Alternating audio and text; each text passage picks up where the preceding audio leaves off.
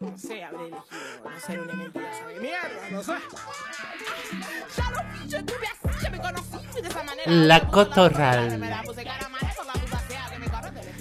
Voces trabas, voces disidentes.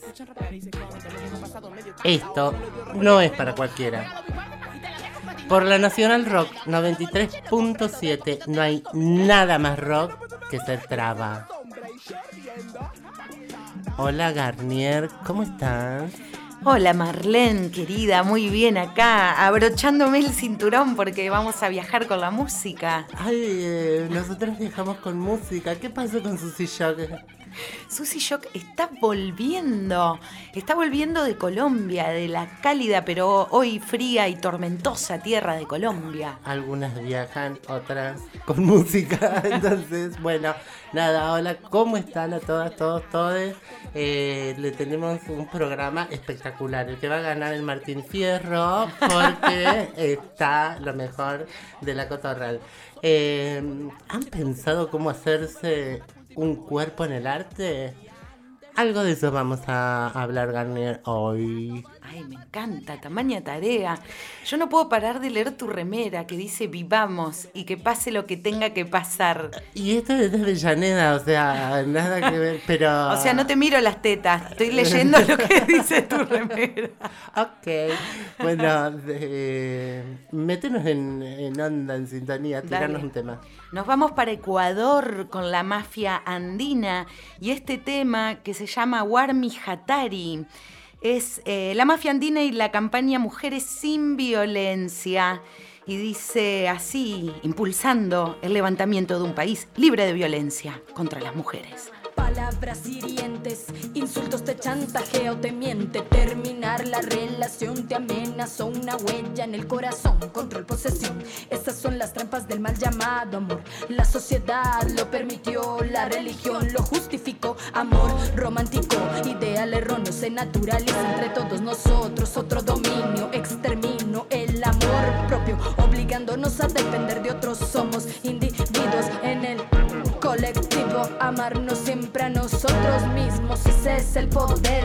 Reconoce tu propio placer, cultívate para que no venga cualquiera a intimidarte. Violencia de todas partes proviene, de todas partes emerge, de los medios de comunicación, Estado, patriarcado, economía, política, institucional, estructura, la reina, la novela, eso también es violencia. Alpa mama shina mikanchi, waira shina muyunchi, huyashpa, hampishpa tarpunchi, hatumuspita tarpunchi, hatari shunchi, richari shunchi, amakungangi, kambaya mikangi, mana pipas kangichu, kambaya mikangi, yaringi, huyarishpa puri, tukuya, yuyari shumi, shungukunata, paska shumi, shinayata, umakunata, Widzianie hatari. Mój Miszuju jej torma ciszpaka tiszum Miszuju jej torma ciszpaka tiszum Łamigo kuna hatari.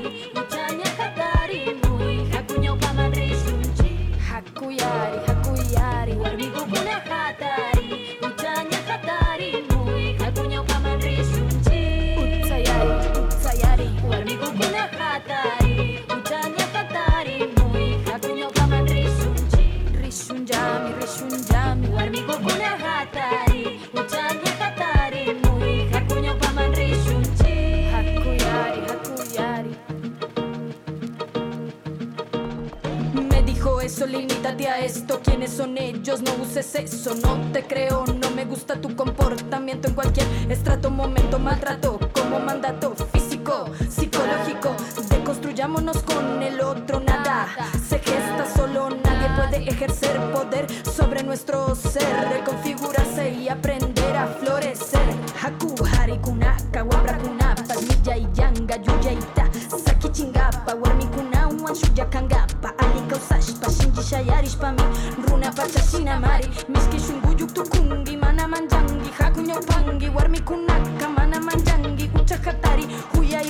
shayari Musku ikuna wanrik chari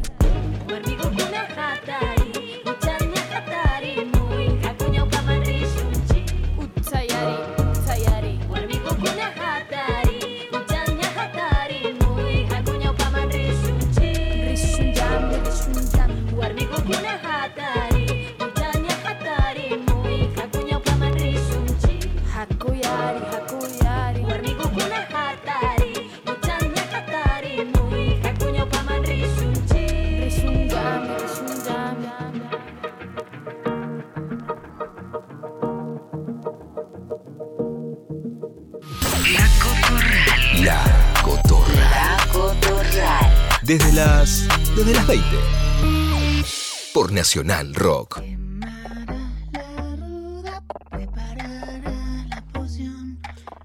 Cindy Sherman, Judy Chicago, Ana Mendieta, Marina Abramovich y así el nombre de otras, otros y otros artistas en escritos en la espalda de una joven que estén por entrar está frente a una puerta con la señalética clásica del baño para mujeres.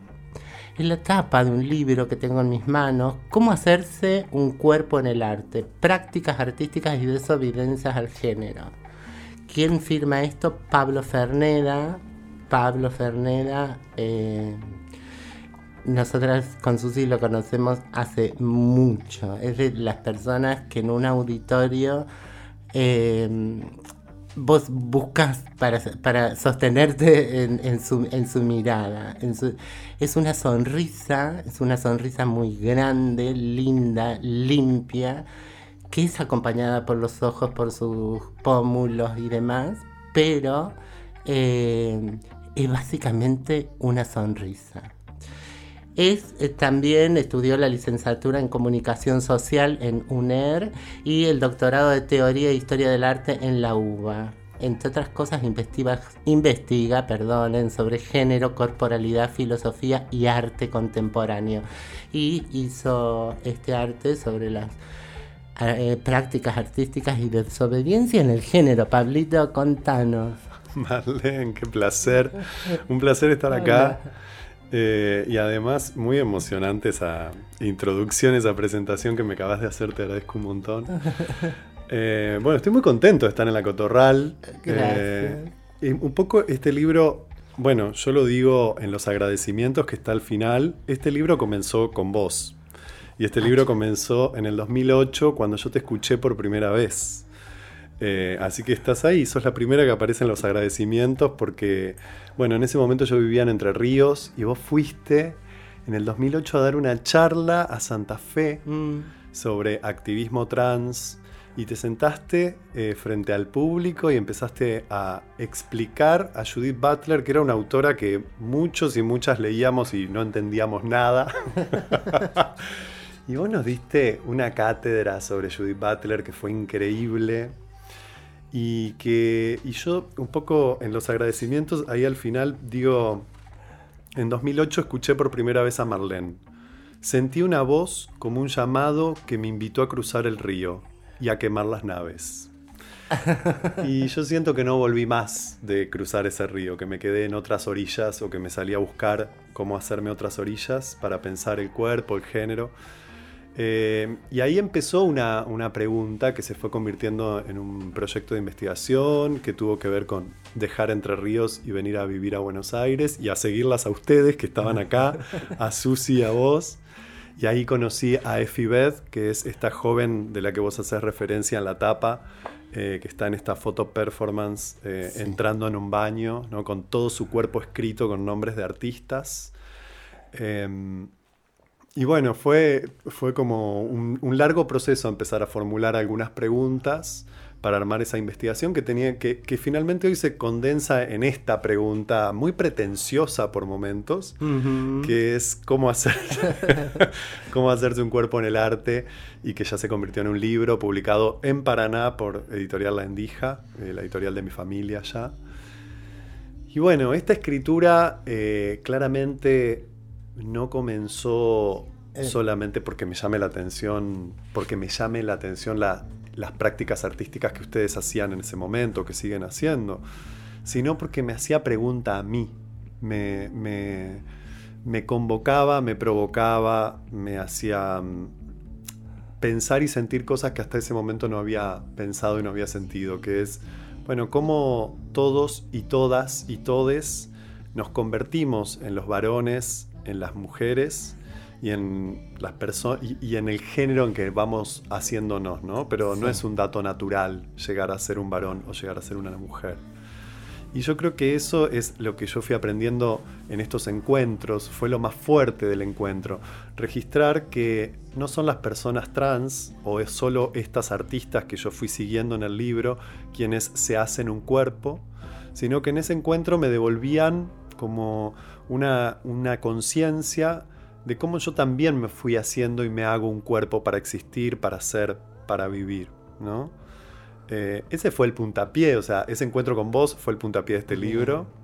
Y después el encuentro con Efi, ya acá en Buenos Aires, con la literatura de Nati Menstrual, con las obras de Camila Sosa Villada, en un momento en donde todas estas artistas formaban parte de un campo que era llamado el under, ¿no? Sí, sí. Y que fueron saliendo todas del under. que fueron convirtiendo ese under en una en todo un movimiento cultural que hoy nutre a, a Buenos Aires, a la Argentina y a Latinoamérica, ¿no? Eh, dejaron de estar ahí en el under y circular, de circular solo por un cierto ambiente y se convirtieron en referentes del pensamiento, de las prácticas artísticas, de la performance, del folclore, eh, de la filosofía. Y bueno, para mí fue muy hermoso como ser testigo de ese proceso, ¿no? Cuando yo llegué a vivir acá en el 2011, eh, esto era como circular por ciertos ambientes muy chiquititos, muy de familia, en donde hacíamos familia, nos abrazábamos, nos queríamos, nos acompañábamos. Y con los años esto se convirtió en un movimiento impresionante. Eh, entonces ver cómo todas estas artistas fueron eh, creciendo, expandiendo sus obras, eh, llevándola a distintos lugares del mundo, eh, a distintos lugares del pensamiento, ¿no? Y, no se quedó tampoco en un nicho.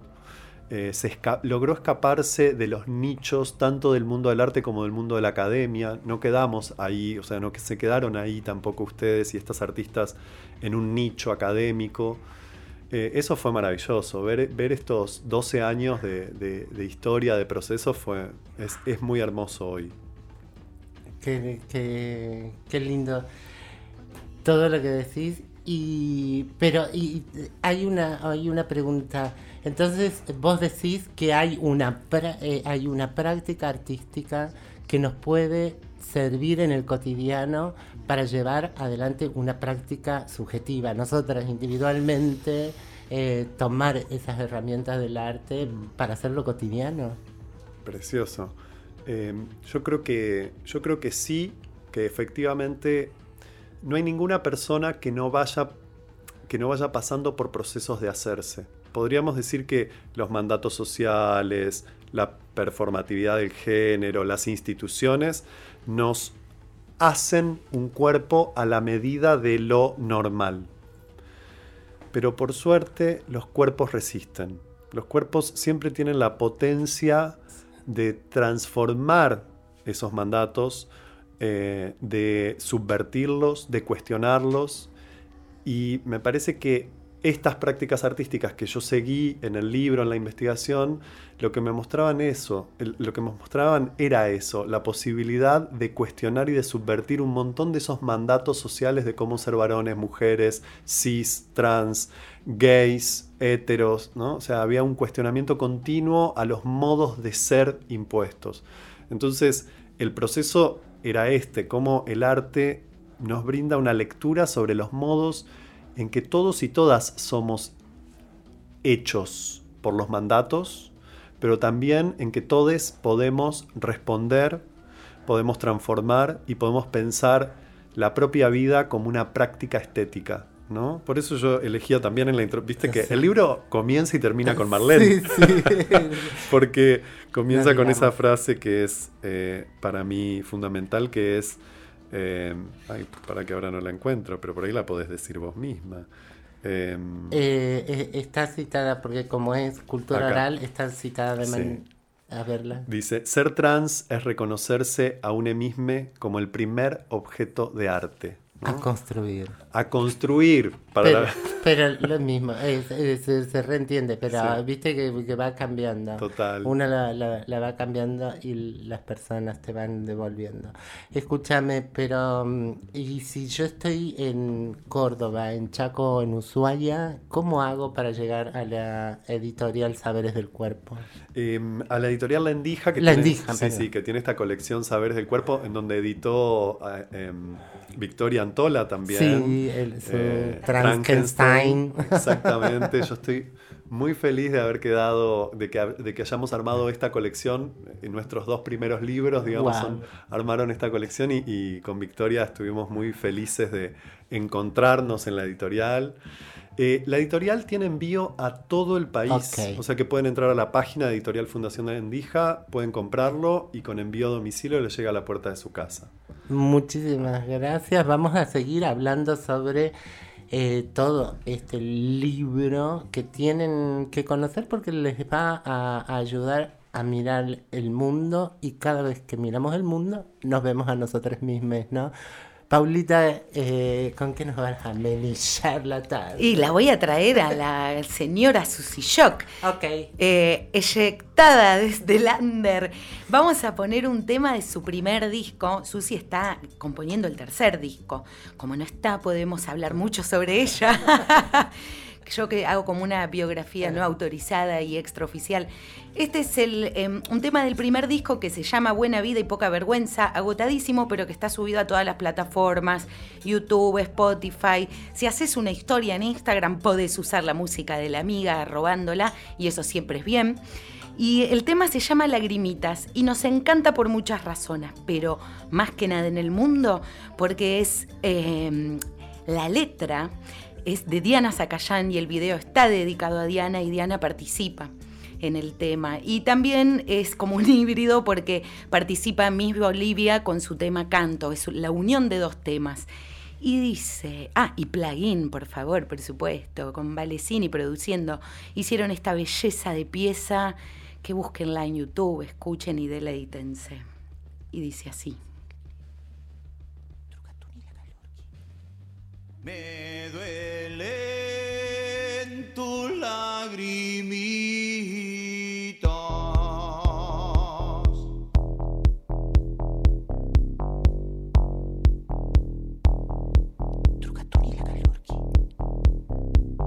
Me duelen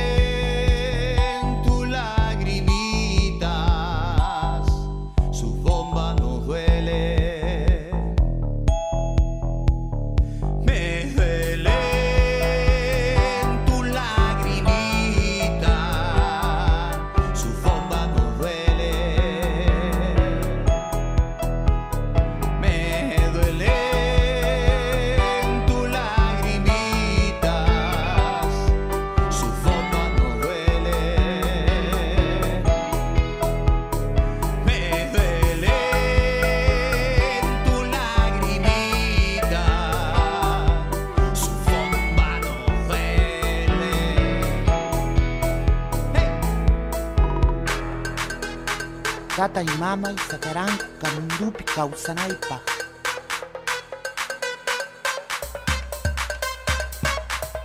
Tata y mama y sacarán camundupi causanaipa.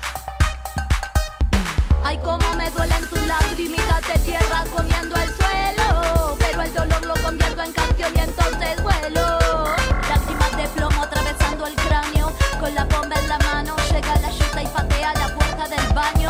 Metieron caño.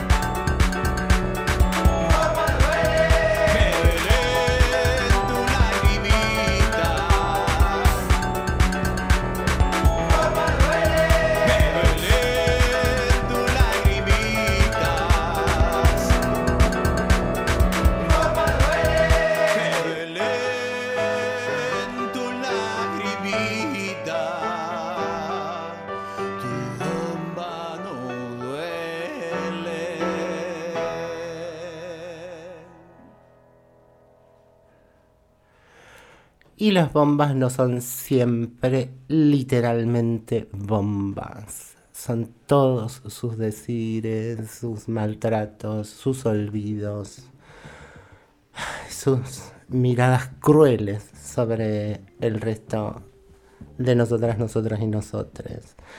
Em, estamos con Pablo Ferneda. Hoy estoy como muy del furcio. No, no, me parece que acabo de perder el Martín Fierro. No, lo vas a ganar de cualquier forma. Pablito Ferneda que nos ha traído, ha, ha producido un libro observando, mirando eh, algunas desobediencias artísticas.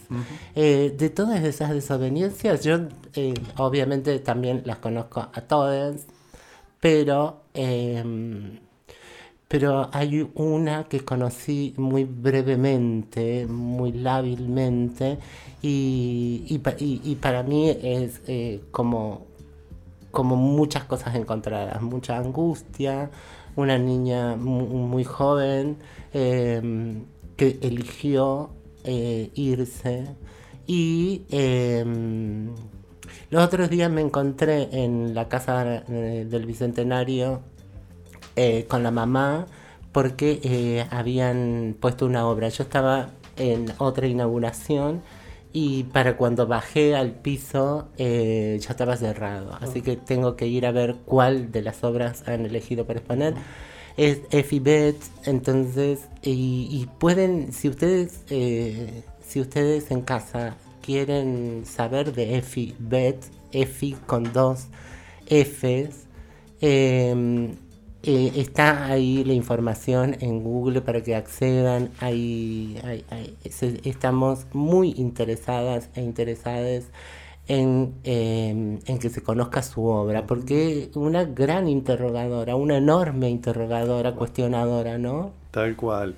Bueno, Efi sí es, es una de, de estas artistas que hay- es un poco como la columna vertebral de este libro. Sí. Para mí fue, sí, un honor y un privilegio haber llegado a conocer a Efi y tener un vínculo eh, con ella de, de diálogo, de conversaciones, de entrevista y de esa amistad que se tejió muy brevemente también para mí. Y para mí hoy es, es un honor eh, se- sentirme muy acompañado, fundamentalmente en la publicación de este libro, eh, por su mamá, por Dori, Dori Feingelbaum, que, que ha continuado eh, llevando la obra de Efi a un montón de lugares. Y sí, fue una gran artista travesti, tra- eh, f- transfeminista, ella se nombraba como transfeminista. eh, una artista conceptual, una artista de performance que, que yo creo que nos conmovía con las cosas que hacía, ¿no? Como muy bien vos decís, toda su obra, por suerte, se puede ver en los blogs que ella fue construyendo y que siguen estando en internet. Y también en los libros que se fueron publicando en torno a, a su obra, ¿no? que, que, llevó adelante Matías Máximo, por ejemplo, la publicación uh -huh. de descargar todos esos blogs y convertirlos en un PDF, en un papel, en un libro editado en La Plata, eh, así como los últimos textos que salieron publicados ahora, que se llama 9 y 36, de Efi. Y Efi Sí, fue una pensadora increíble, eh, muy conmocionante.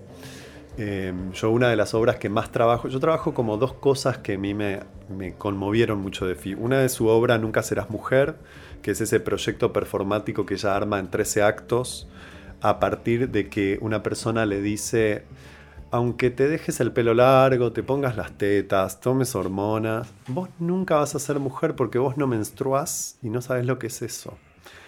Y ella, que no era ninguna ingenua y sabía que una mujer no se define por menstruar, sin embargo decidió producir 13 menstruaciones. ¿no? En Nunca serás mujer lo que hace es extraerse frente al público medio litro de sangre y armar 13 y, repartirla en 13 frasquitos y con cada uno de esos frasquitos construye un, una acción performática que es una menstruación en donde va contando relatos de sus padeceres y de sus dificultades en, en el proceso de transición. ¿no? Eh, y es muy conmovedora esa obra. Eh, creo que es, es, una de las obras que más claramente da cuenta de que no existen cuerpos más naturales que otros. Jamás. Y que no hay cuerpos que son artificiales y otros que son naturalmente menstruantes. Todos los cuerpos están modulados, están atravesados por discursos, por prácticas, por hormonas, por pastillas, por eh, vergüenzas, por un montón de cosas que giran en torno a la menstruación y ella decidió hacerse las propias. Y a mí me parece un acto así muy, eh, sí, muy conmovedor y, y, y, y dislocante. sí, y, es como... Eh, Parece, parecería como que, que, que, es muy cruel o muy sang, sanguinario y tal, como si no pagáramos con sangre el derecho a transitar por el espacio público, por las instituciones, por, por la familia, ¿no? Eh, eh, es, es, eso, ¿cuánto me vas a pedir? ¿Cuál, ¿Cuál es el pago que tengo que hacer para transitar en paz? Eh, Tal cual, sí, como eso, tal cual, como, fue, como si fuera un pago con sangre, un pago con el propio cuerpo, ¿no? Eh, yo un poco pongo ahí en el texto que pareciera que lo que la convierte en, en mujer es como una violencia iniciática, ¿no? Como parece sí. que convertirse en mujer en nuestra sociedad, después yo también con los años entendí que es que hay violencias iniciáticas para varones, para mujeres, para personas cis, para personas trans, pero ella deja muy en evidencia esas violencias ¿no? que transita para llegar a ser. Y lo hace también incluso con humor, porque yo lo cuento así, sí. la obra es muy choqueante, pero al mismo tiempo ella logra una cosa increíble, logra expresar mucha ternura en muchas de esas acciones performáticas o humor, en un momento se está depilando, entonces mezcla la sangre con, con, cera y se depila y dice, no puedo creer que sigo haciendo esto. ¿Por qué sigo haciendo esto? Dice ella. Y cuestiona ella misma lo que ella no puede dejar de hacer porque son mandatos sí. heteropatriarcales, cis, de cómo tener un cuerpo de mujer, ¿no? Pero da cuenta de que, bueno, ella hace lo que puede también. Y, y ¿no? el otro tema es, eh, es pagar, pagar con dinero, ¿no? Entonces se mete al supermercado y compra todas las toallitas eh, in, eh, femeninas que debería comprar en, eh, en, ese tiempo. Entonces va con el changuito enorme lleno, y no solo sorprende ya, porque además ella era muy jovencita y muy bella, entonces wow. tenías que estar muy pille para, para mirarla y decir, ah, es una traba. Entonces, eh, pero bueno, ya si la ves con un carrito lleno de toallitas femeninas. Eh, sigue, sí, sigue teniendo unos guiños. Efi eh, tiene esa capacidad para conmovernos y para, para, seguir conmoviéndonos y para hacernos pensar y para hacernos reír. Eh, es una gran compañera de viaje. Y después, otra, otro punto que a mí me capturó de, de sus prácticas artísticas fue el modo en que ella toma la sirena para convertirla en un cuerpo posible y en un cuerpo deseable, ¿no? Effie tenía una fascinación con las sirenas desde su más tierna infancia, desde la sirenita de Disney. Y entonces ella va rastreando la historia de las sirenas, ¿no? Esos cuerpos que no encajan. Y yo decía, wow, qué increíble cómo justamente la literatura, la mitología, las performances, el arte le permite encontrar un cuerpo para nombrarse, ¿no? Inventarse un cuerpo para nombrarse. Yo decía, ni diosa ni princesa, yo sirena, ¿no? Esa que no encaja ni en la tierra ni en el mar, que no sabe si va a ser querida por un pez o por un humano, eh, esa que se siente un poco partida a la mitad, ¿no? Todas estas cosas ella iba escribiendo en sus diarios, en sus textos. Eh, y entonces puede inventar una sirena desobediente también, ¿no? Podríamos decir que las sirenas siempre fueron desobedientes. Recordemos que las sirenas estaban ahí en una isla esperando y el relato masculinista de las sirenas es que las sirenas están esperando para comerse a los marineros, ¿no? Son peligrosas. Sí, sí, sí, peligrosísimas. Y son las que cantan y al cantar encantan. ¿no? Embaucadoras. Eh, son embaucadoras, ¿no? Entonces muchas veces se piensa el cuerpo travesti en situación de prostitución como un cuerpo sirenaico, digo yo, ¿no? Como ese cuerpo que está ahí para hacerlo salir al macho, al macho argentino del buen camino de la familia y del, del trabajo, ¿no? Eh, y es maravilloso pensar que esa imagen de sirena tiene tanto para reinventar como ella la reinventa, ¿no? Eh, entonces yo ahí trabajo mucho la cuestión de lo, bueno, lo ligo con lo monstruoso que nos trae ese poema que hacen, que haces vos con Susi, ¿no? Reivindico mi derecho a ser un monstruo y es esto, bueno, ¿qué pasa cuando escuchamos la historia del lado de la sirena? ¿Qué pasa cuando la que cuenta la historia es la sirena, es el fantasma, es el monstruo? Y bueno, pasan otras cosas y hay otras versiones, ¿no? Yo creo que eso es como lo más fuerte. Um, sí, es una obra conmovedora y, y creo, yo, yo, insisto mucho sobre esto. Um, no se trata tanto de que el libro trabaje sobre las artistas. El libro es la escritura de lo que me pasó a mí en el encuentro con estas. Eh, al niño, Pablito, sí. le, le, le, le, impactó y de esas resonancias son tus lecturas. Sí, yo creo que, que, lo más fuerte fue encontrarme con mi propia historia en las historias, ¿no? O sea, por ejemplo, una de las cosas que trajo Effie, que para mí, cuando la escuché por primera vez, me quebró, fue contarla, contar cómo ella, bueno, se disfrazaba de varón, ¿no? Para poder sobrevivir. Inevitablemente eso resonó con mi historia, porque como vos dijiste, al niño Pablito, el niño Pablito se crió en un pueblo, se crió en un pueblo conservador, en un pueblo que amo profundamente, que es Michajarí, Entre Ríos, pero, pero es un pueblo con, con sus cosas conservadoras, en un colegio católico, eh, en donde tampoco yo podía ser la mariquita que era cuando era chico, ¿no? Eh, y yo era la mariquita del barrio. Entonces fue muy, muy zarpado empezar a registrar todo lo que yo tuve que aprender a disfrazarme de varón para sobrevivir ahí. Y creo que estas prácticas lo que a mí me traían era libertad. Era que, bueno, yo aprendí a comportarme como un varón y me convertí en el varón que tenía que ser para sobrevivir. Pero hubo personas y hay personas que se atrevieron a no disfrazarse más. Y eso a mí me conmovió. Y entonces, no, en un momento hubo así como una, crisis de la escritura en donde yo dije, bueno, yo no puedo escribir, ¿no? Acá estoy viendo un cartel que es espectacular que dice, no somos tu tesis. que era algo que decía mucho Pía cuando yo la conocí. Pía decía, yo no quiero, me, me decía a mí, ¿no? Yo no quiero ser el objeto de estudio de tu investigación. y era espectacular esa, esa intervención para mí, porque yo dije, bueno, es cierto, ¿quién me creo yo? ¿No? Viniendo con, con, con, la beca de CONICET y desde la facultad a escribir sobre. Y entonces dije, no, no voy a escribir sobre esto, voy a dejar, no me voy a meter con esos temas. Y cuando dejé de escribir sobre lo que hacían ustedes, sobre lo que hacía Susi, sobre lo que hacía Efi o Pía, me di cuenta que nada me apasionaba porque nada me conmovía y que yo no podía escribir sobre lo que no me conmoviera y lo que no tocara mi propia historia. Entonces implicó un cambio de posición muy grande, porque se, se convirtió en un trabajo que ya no tiene que, que ver con escribir sobre, sino en un trabajo que escribió ese niñito, digamos. Que ese niñito necesitó escribir para volver a encontrarse con su propia mariconés.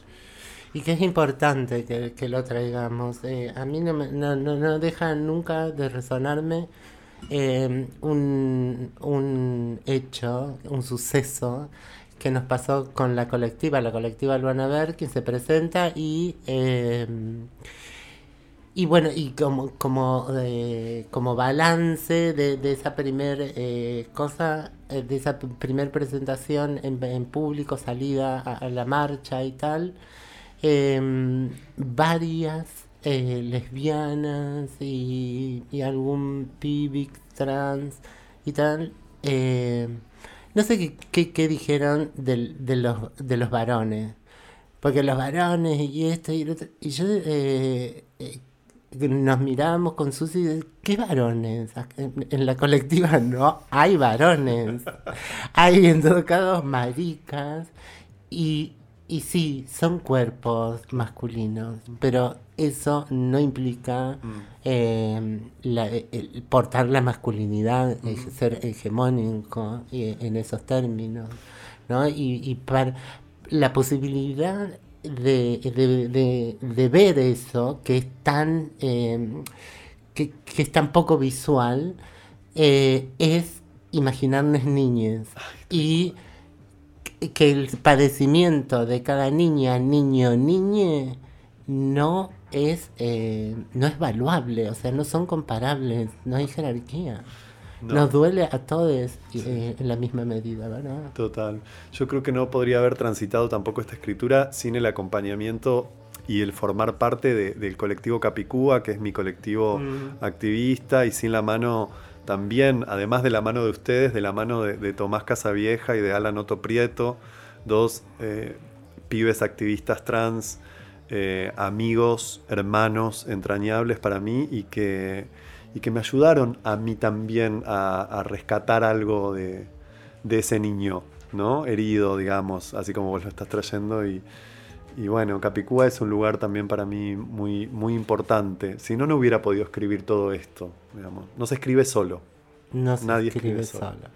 Escúchame, Garnier, ¿qué no desentonaría con esta conversación? A ver. Ay, pero antes tengo que pagar- pasar un chivo, pero que me quedó, eh, pero como mandado a hacer en este momento. Porque el domingo, este domingo 8 de mayo a las 5 de la tarde, va a estar Magenta en Mutrinchera Boutique, una, boutique, una sirena más allá del mar, la obra de nuestra queridísima amiga Sofía Diegues Sí. que también desde muy chiquita ha mm, sido maravillada por el universo de las sirenas. Vayan a verla, es a la olla, entran todos con previa reserva. Y mm, ahora en términos musicales estrictamente, les voy a dejar una Lineker, eh, Os Caramelos, con el tema que se llama Intimitachi. Seguimos con esta música travesti, trans, ahora desde Brasil.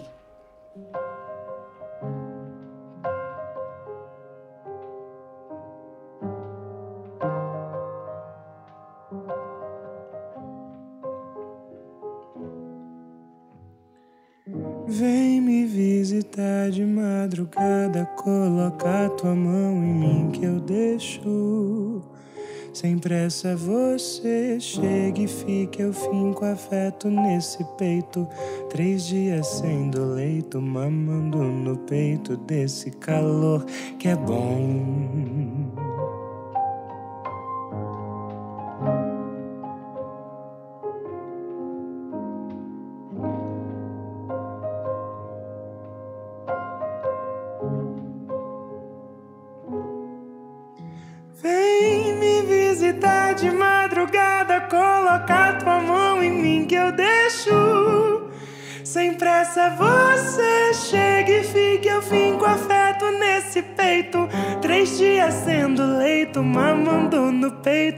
Desse calor que é bom. Sei que eu tenho o dom de dar mergulho com olhar. Pega e dirige pra casa no dia também.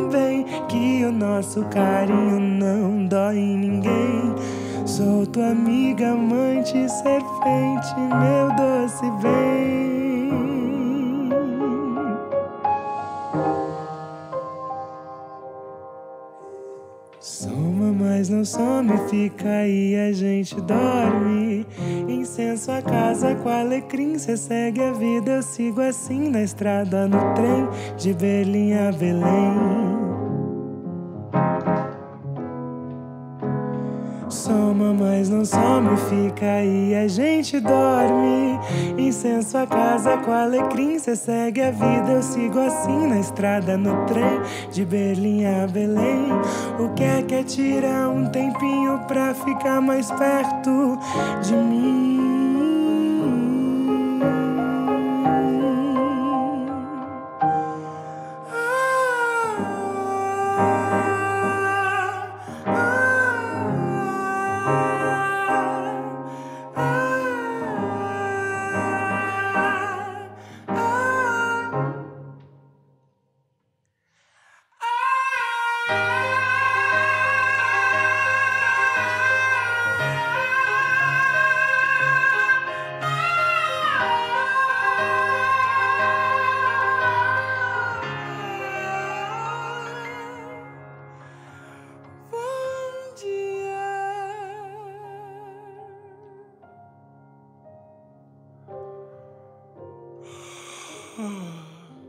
Susy Job, Marlene Guayar y Pauli Garnier. La, la cotorral.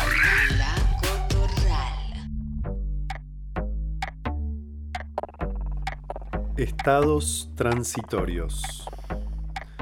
Si uno se lo pone a pensar detenidamente, nosotros somos un poquito como las calles. Nos cruzamos con tantas otras, incluso las calles que en un principio parecen ser paralelas y sin ninguna otra calle que las cruce, en algún momento se llegan a cruzar.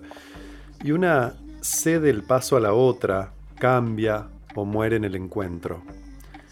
Es que sí, así somos, como las calles, nacemos y morimos, cambiamos de nombres, de sentidos, de números, de ancho, inclusive de paisajes. Tenemos subidas y bajadas, partes ásperas, partes suaves, partes rotas y algunas partes más transitadas que otras. Luego, como una luz roja que nos detiene, uno se pregunta, ¿puedo ser una calle en medio de Buenos Aires y no cruzarme con ninguna otra? ¿No nacer, no morir, ni mutar? ¿Simplemente ser una calle y nada más? Me lo imaginé, qué ilusa. Por un momento lo creí posible. Supongo que estoy a la altura de hacerme diagonal. Efibed 9 y 36. Gracias, Pablo. Pablo, que mm, para que googleen Pablo Farneda. Porque en algún momento eh, creo que se me cruzó el chip de Córdoba, dije Fernet, no, Ferneda, no, Así Farneda. Es, así es como soy siempre nombrada, como Fernet. So sorry. No hay ningún problema. Eh, bueno, y, y- y esta, esta monstruosidad, esta colección de monstruos eh, que has juntado, si, si tuvieras que eh, como, como definir qué viene de, de cada una, así como chiquitita en pocas palabras, de, de esa... ¿Cómo, se, ¿Cómo es la palabra? Teratología. Ay, teratología, tenés razón, Mm, teratología, ¿no? Como este saber que yo digo, la teratología es el saber de les monstres, no el saber sobre les monstres. Eh, pero claro, ahí hay muchas y muchos monstruos. Em, y mm, bueno, hay mucho camino ahí eh, recorrido por pájaros, sirenas, em, mujeres lobas, boas, serpientes, mujeres caballo, todas las, las- las mitologías que aparecen en la, literatura de Nati Menstrual, que son increíbles, o en el libro Las Malas de Camila. eh, está lleno de estas teratologías, ¿no? Los saberes que el propio cuerpo porta, ¿no? Un poco yo, si hay algo que, que fui experimentando en escribir y en acercarme a estas obras, tuvo que ver con, como nos invita Susi, ¿no? Como a contactar con la propia monstruosidad.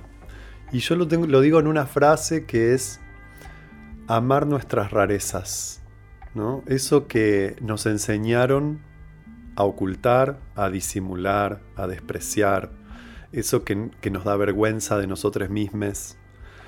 Eh, yo siento que, esta- es- que estas monstruosidades y estas teratologías me traen eso, la posibilidad de volver a amar eso que, que en principio aprendí a despreciar.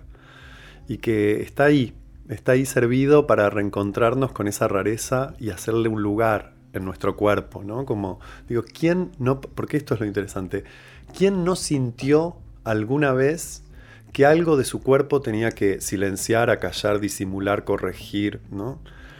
Si conectamos desde ahí, ya no hay tanto yo y el otro, ya no hay tanto yo estoy de esta vereda y, el- y las demás están de la otra. En la monstruosidad nos encontramos todos, ¿no? Y poder ir a ese lugar para contactar con esa potencia, porque de última, como dice Daniel Link, un pensador argentino que yo quiero mucho, dice, fantasmas, monstruos y sirenas tienen esa potencia de desclasificación, ¿no? Nuestra monstruosidad rompe todas las clasificaciones. Bueno, vayamos a abrazar nuestras rarezas, volvamos a abrazar nuestras rarezas. Eso sería lo que me llevo de este colectivo de monstruos que somos.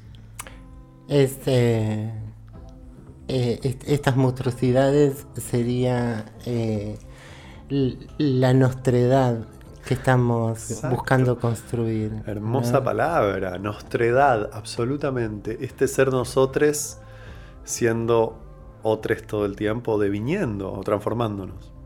Porque el sistema lo que hace es, eh, es meternos en- de lleno a la otredad. Todas, todos y todes son otros y, eh, y nos provocan esos miedos básicos. Miedo al ataque, miedo a la pérdida, porque viene de minifalda, entonces eh, se me va a caer toda la estructura y eh, esto se eh, cae Roma, la hecatombe social.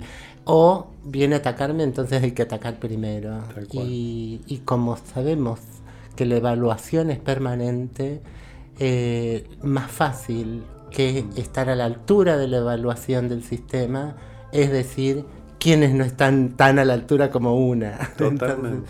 Entonces, entonces, eh, es de todos contra todos, eh, que es eh, cambiar de paradigma, ¿no? Construirnos en nuestra edad. Sí, y desde el punto de vista como más políticamente correcto, pareciera que aparece la idea como, bueno, de hay que incluir.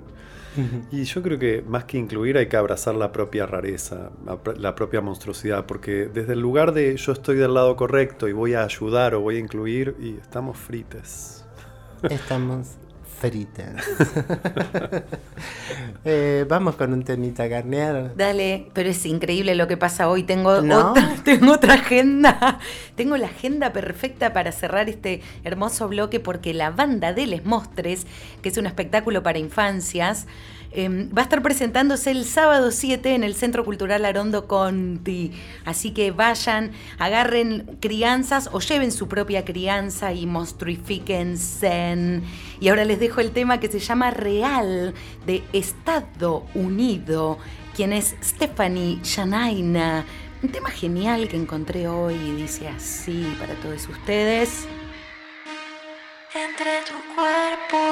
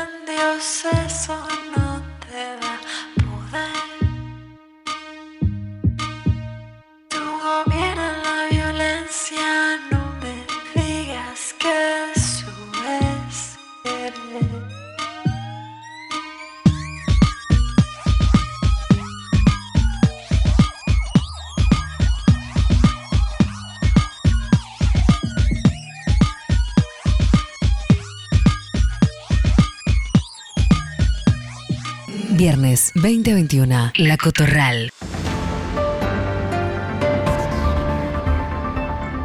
La feria siempre me generó tensión.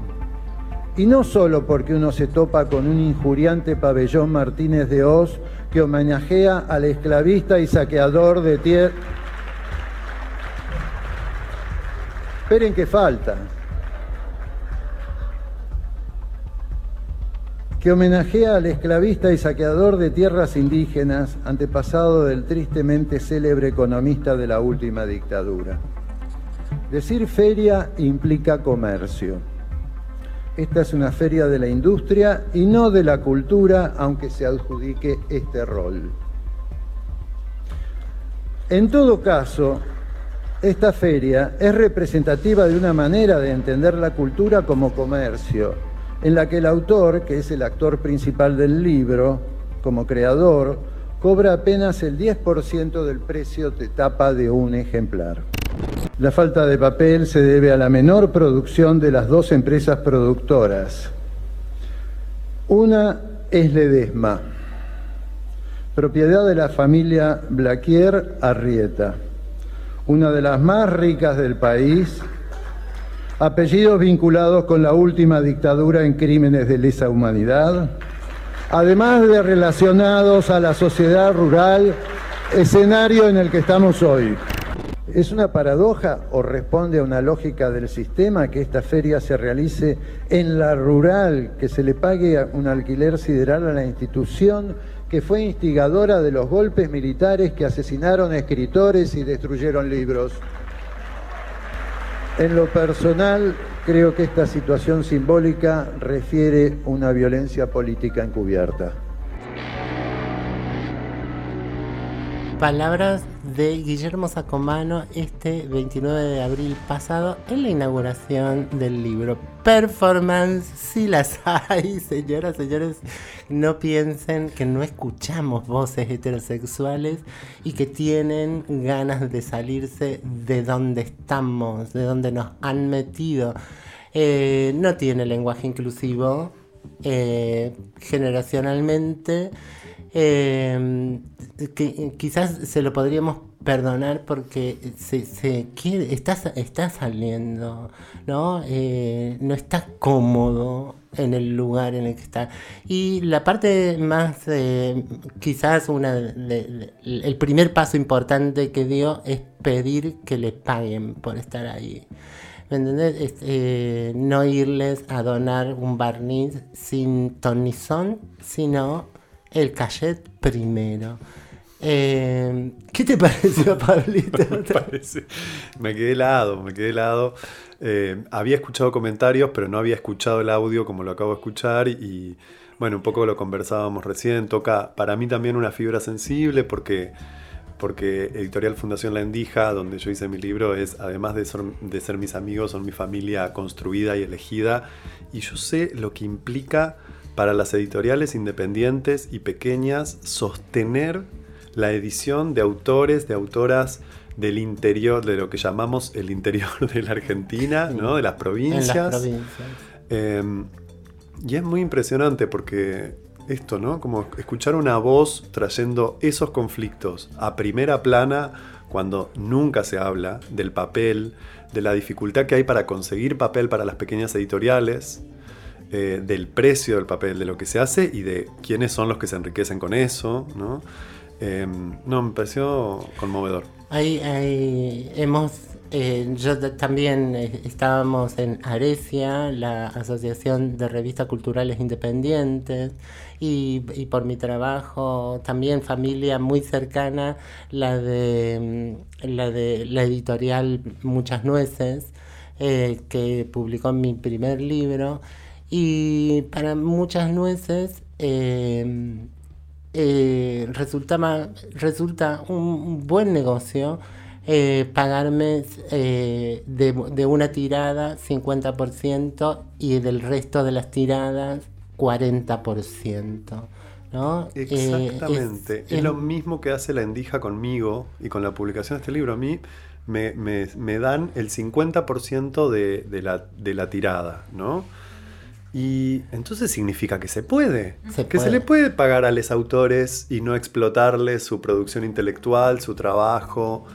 Bueno, es brutal darse cuenta de eso. Es, eh, y eh, con Arecia también eh, habíamos eh, investigamos el mercado, se investigó mucho el, el mercado editorial de las revistas y de los diarios en Argentina y, eh, y los diarios de tirada nacional no son los diarios que venden en el kiosco, ¿no? Amu, eh, a, Velociraptor, que es, una revistita de nerds eh, y, tal, eh, o las de, incluso las de crochet, de tejidos, de tortas, se sostienen porque el, quienes queremos leer eso, vamos y pagamos. Ahora, eh, en, en realidad lo que hacen las grandes editoriales, los grandes diarios, por ejemplo, Clar- Clarín, La Nación, es- pagan por el espacio, por lo que significa políticamente estar influido, pero en realidad no venden. El que más, quien más de ese sector vende es Clarín y lo hace porque eh, por los avisos clasificados que cada vez van cayendo, o sea que eso debe haber caído mucho. Eh, en algún momento pensamos, eh, se hace muy difícil porque vos pagás mm, eh, doble IVA, ¿no? Porque pagás por, por el papel un IVA carísimo y después por el producto finalizado, Ujú. por tu revista, por tu libro. Tal O sea, eh, es un trabajo constante contra la cultura, como dice Guillermo Sacomano. Absolutamente. Y, y, a- y en pos de la empresa eh, y el comercio editorial. Sí, y lo- mismo decíamos de comprar. O sea, una cosa es editar libros, publicar, y otra cosa es comprar. O sea, se volvió prohibitivo comprar libros, pero además la Feria del Libro originalmente tenía la función de reunir a las editoriales para que los precios de los libros sean más económicos. Entonces, ahora vas, pagás la entrada y el libro sale lo mismo que en la librería. Entonces, bueno, es un- Eh, y es triste, es triste porque, mm, porque son cosas que, eh, digamos, identitariamente nos definen. No, no, eh, eh, Latinoamérica viene a Argentina a hacerse de libros, a comprar porque no pueden creer que tengamos tantas librerías, porque no pueden creer que haya tanta gente viajando en el subte o en el tren con libro como compañía, porque no pueden creer eh, nue- nuestra producción de, de libros, ¿no? A pesar de todo. Exacto. Como, como no pueden creer que, que- que haya espectáculos en la calle y cada vez se están yendo más, me- se está viendo menos, digo, eh, esas cosas que nos identifican y, y que la mano higienista de, de- de una élite eh, nos las quieren quitar, ¿no? borrar. Total. Eh, una tristeza. Contanos, Garnier, ¿con qué nos vas a alegrar? No dije las, las líneas de comunicación. Por favor. Que nos pueden mandar mensaje por WhatsApp al 15 56 40 78 48. Eh, nos pueden comentar qué les pareció este programa, le pueden mandar besitos y saluditos a Pablito Farneda que estuvo acompañando. Farneda. Farneda, farra de farra. Y también nos pueden seguir en Instagram, arroba Susy Shock en la radio, alias ¿Dónde está mi amiga? Editorial Lendija, ahí busquen, van a encontrar cómo hacerse un cuerpo en el arte, pero también van a encontrar Transkenstein, Transkenstein. Y, eso, amigas, amigas, voten para que este programa en donde ha estado la espectacular Marlene Guayar conduciendo sea candidato a ganar todos los premios. La coequiper está ausente, Susy Shock, producción y amorosa guía y voces, curaduría musical, Pauli Garnier, grabación y producción, Emma Abello. La cortina musical que ustedes escuchan siempre es Paquino por Luanda. Y a esta cotorral la guían Futuro Trans, que otros sean lo normal, producciones, la autogestión, la pacha y la furia y la ternura travesti. Mm, Buenas tardes. Nos vamos con Alwa y el tema Principio sin fin, que dice así, disfruten de esta artista y quiero que sepan que en lengua aymara, Alwa quiere decir amanecer. Amanezcan.